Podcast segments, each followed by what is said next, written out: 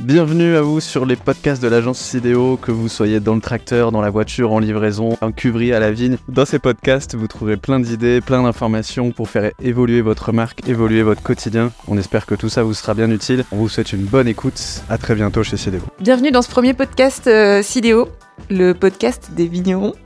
On espère que vous êtes confortablement installés, soit euh, dans votre voiture euh, en train de livrer euh, du champagne à vos clients, soit peut-être dans vos vignes en train de tailler. Mais en tout cas, on est content que vous nous écoutiez. Et notre premier sujet, justement, ça vous concerne, c'est la champagne d'aujourd'hui et de demain.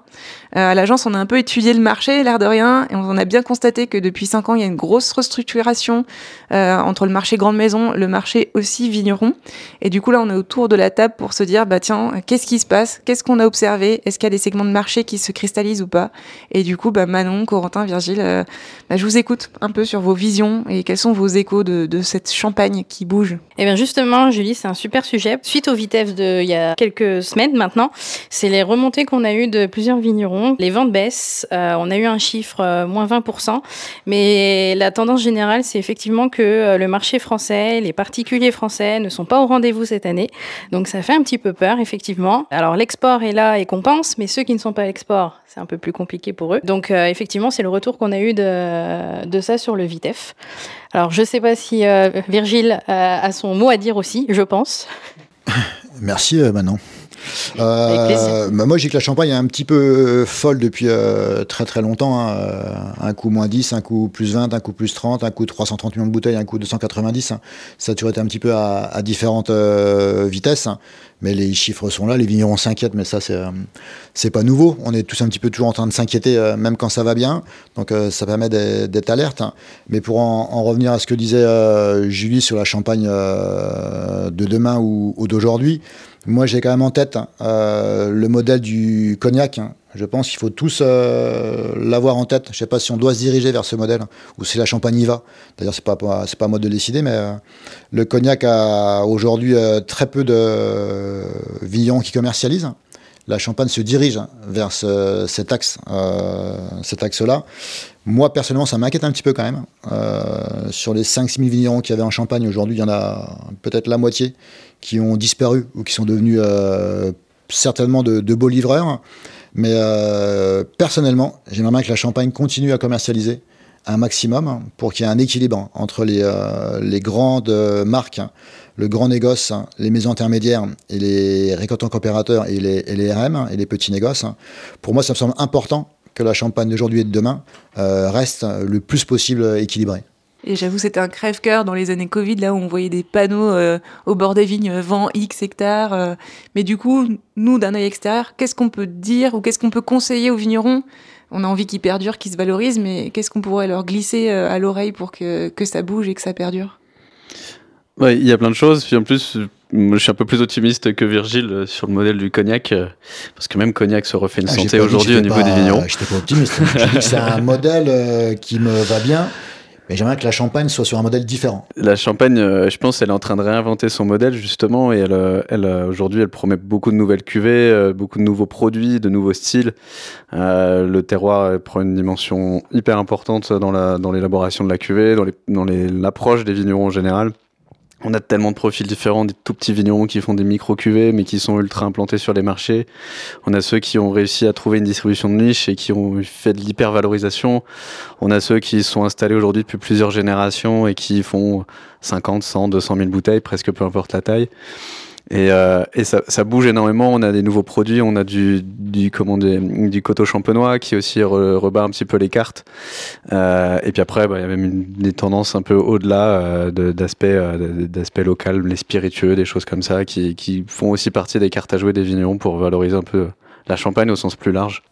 Ouais, je suis, d'accord avec toi. Ce que je voulais simplement dire, c'est que le, modèle du cognac est, très bien. Je vais pas le dire s'il est, bien ou, pas bien. Je reste très optimiste.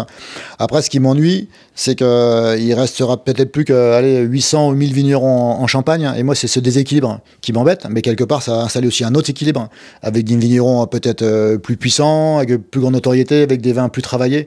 Et euh, les vendeurs au kilo feront très bien leur boulot c'est ça un peu qui, m'inquiète un petit peu, euh, même si, comme tu dis, il y a des, nouveaux produits qui arrivent, les coteaux, les ratafias, euh, les spiritueux, enfin, il y a plein de choses qui arrivent. Mais malgré tout, je reste quand même vigilant. Et l'agence, de toute manière, sans nous faire trop de publicité, n'est pas là pour rien non plus. C'est pour accompagner ces vignerons qui ont envie d'avancer et envie de faire des belles choses, qu'on puisse les accompagner. Et Manon, toi, tu disais, les, aller chez les cavistes Ouais, et c'est ça, effectivement, aller chez les cavistes, si c'est un conseil qu'on peut donner, c'est aller voir ce qui se fait autour de vous, à côté de chez vous aussi, parce que généralement, vous êtes la tête dans le guidon et prenez pas le temps de découvrir les, les belles petites pépites qui sont des fois juste à la rue d'à côté de chez vous. Donc, euh, prenez ce temps-là pour aller faire un tour chez les cavistes, découvrir les produits, mais surtout regarder les autres produits hors champagne. La bière Gallia, je sais pas si vous avez déjà vu passer des, des pubs, mais on les voit beaucoup en ce moment, pubs au niveau des arrêts de bus ou du métro. C'est une bière qui cartonne euh, et qui est, si je me trompe pas, euh, vers euh, dans la zone parisienne. La montée des cidres aussi, il y a des cidres qui sont vendus chez les cavistes aux alentours de 19 euros. Ça concurrence aussi le marché champenois pour certains. Le Prosecco, si je peux me permettre de le citer. il y a une ouverture d'esprit, allez voir ce qui se fait autour de vous et dans le monde aussi, c'est important. Et ça, c'est des gens qui ont osé un peu sortir des codes, des fondements de la bière ou du cidre. Et est-ce qu'en Champagne, on ose encore assez est-ce qu'on se permet une liberté? Est-ce que l'appellation permet une liberté?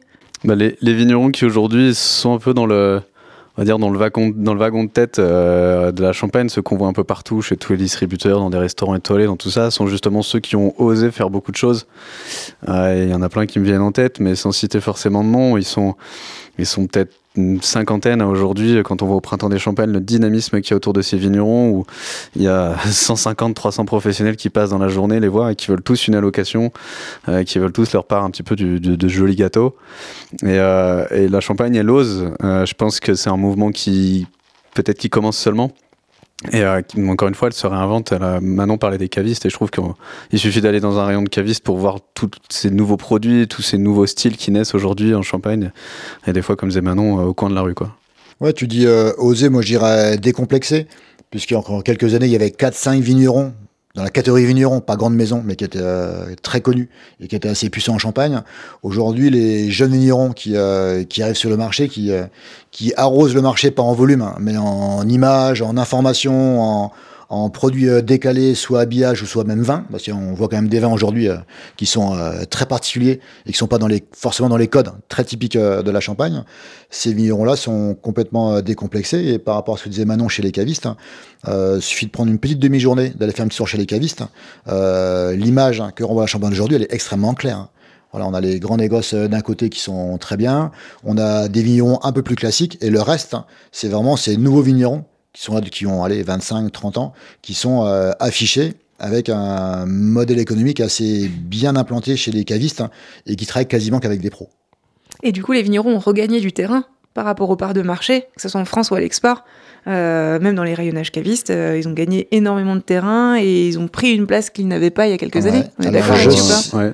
Pardon, il faut imaginer qu'il y a. Non, je vais y aller, Corentin. Vas non, non, vas-y, vas-y, Il faut imaginer qu'il y a 10 ans, euh, le rayon caviste, allez, je prends le caviste un peu moyen, on va dire, à Paris, il y avait un certain nombre de linéaires euh, pour le vin, il y avait peut-être 5 linéaires pour le champagne, avec 5 grandes maisons dedans, éventuellement un, rapport qualité-prix niveau vigneron.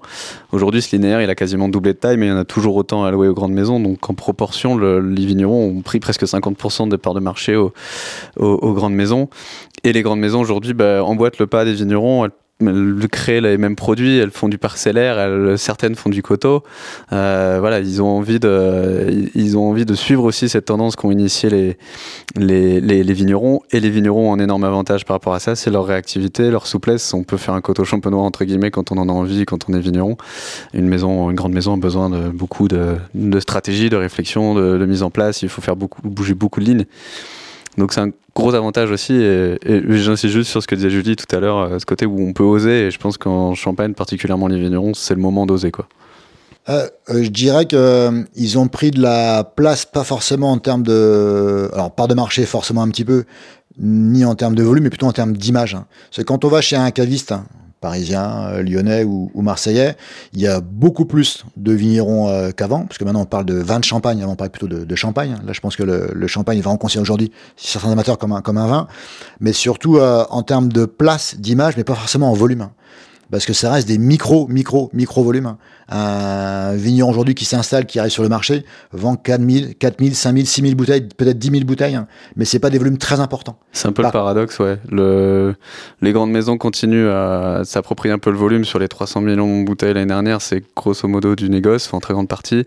Et, mais paradoxalement, vu que le marché se spécialise, qu'on a un achat plutôt à la bouteille plutôt qu'au carton, euh, du moins pour les consommateurs, bah, résultat, on passe davantage par les cavistes, on va davantage consommer de champagne au restaurant, donc c'est plutôt à l'unité.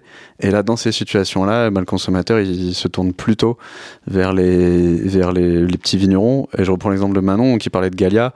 Bah, Galia, c'est une bière artisanale aujourd'hui qui fait partie d'un grand groupe, mais qui est née complètement euh, de zéro euh, il y a quelques années, il n'y a pas si longtemps que ça qui fait un volume honnête, mais qui reste dans la catégorie des bières artisanales.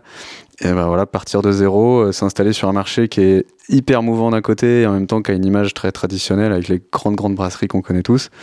Ben voilà, c'est la preuve aussi qu'on euh, peut s'implanter durablement en ayant un volume assez réduit face à des mastodontes et finalement de juste à travers un beau travail sur l'image et sur le discours s'implanter durablement. Ouais, on pourrait dire qu'aujourd'hui, le, champagne de demain et d'aujourd'hui, je me répète, hein, ça passera par les canaux de distribution euh, cavistes et CHR et aussi l'export. Et on s'aperçoit que les particuliers bah, sont de moins en moins présents euh, bah, dans nos villages. Hein. Euh, le tourisme, on en parlera peut-être sur un autre euh, podcast, hein, arrivera dans les, dans les prochains jours, dans les prochaines semaines. Mais la champagne d'aujourd'hui et de demain passera par les cavistes par les restaurants et par l'export, hein, et par un très bel accueil aussi à la propriété. Oui, d'accord. Du coup, si vous êtes vigneron, que vous avez envie de faire partie de ce paysage de la Champagne de demain et que vous avez envie de partager avec nous vos ressentis et puis aussi bah, vos, regards, parce que c'est toujours intéressant de croiser euh, les avis des uns des autres, bah, venez à l'agence pour euh, échanger. On est, on est content de, croiser les regards et puis bah, surtout d'avancer ensemble. Voilà. Donc merci de nous écouter et puis merci de contribuer euh, aussi à notre beau marché euh, champagne.